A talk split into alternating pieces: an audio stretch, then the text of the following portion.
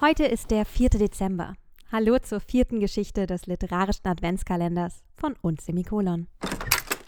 Souterrain. Lisa hat sich bewusst für ein Hundekind entschieden, weil sie mit den menschlichen Kindern wenig anfangen kann.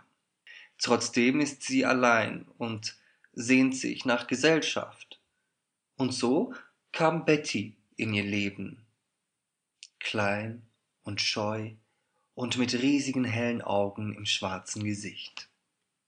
Ah, es sind harte Wochen gewesen.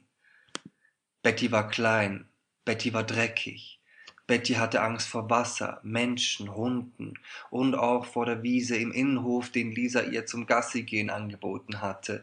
Sie bevorzugte aber den Teppich im Badezimmer. Betty war nicht der kleine, niedliche Welpe, als den sie das Tierheim verkauft hatte. Betty war dickköpfig, launisch und riesig, und bald schon nannte Lisa den Hund Betty G. G für groß, G für garstig.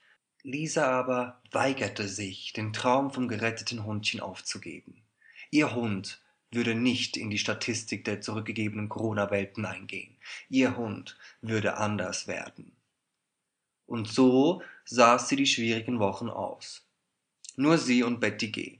Tag für Tag bis aus Wochen Monate und aus Herbst Winter und aus Vorweihnachtszeit Weihnachten wurde und es vorbei war mit der trauten Zweisamkeit.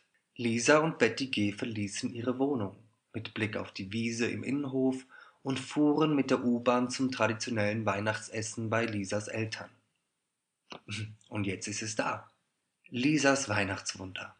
Das ist Betty G., stellt Lisa ihrer Familie den Hund vor. Die Kinder ihrer Schwester fallen sofort über ihn her und wollen ihm vom Truthahn geben. Wofür steht denn das G? fragt ihre Schwester und nimmt Lisa den Mantel ab.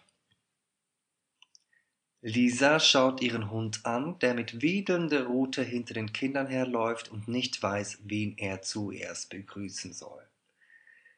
Ihr ist warm ums Herz, als sie antwortet, na, für glücklich natürlich. Haustiere gehören zur Familie. Dass sie kein Weihnachtsgeschenk sind, sollte allen klar sein. Stattdessen bekommen sie Geschenke.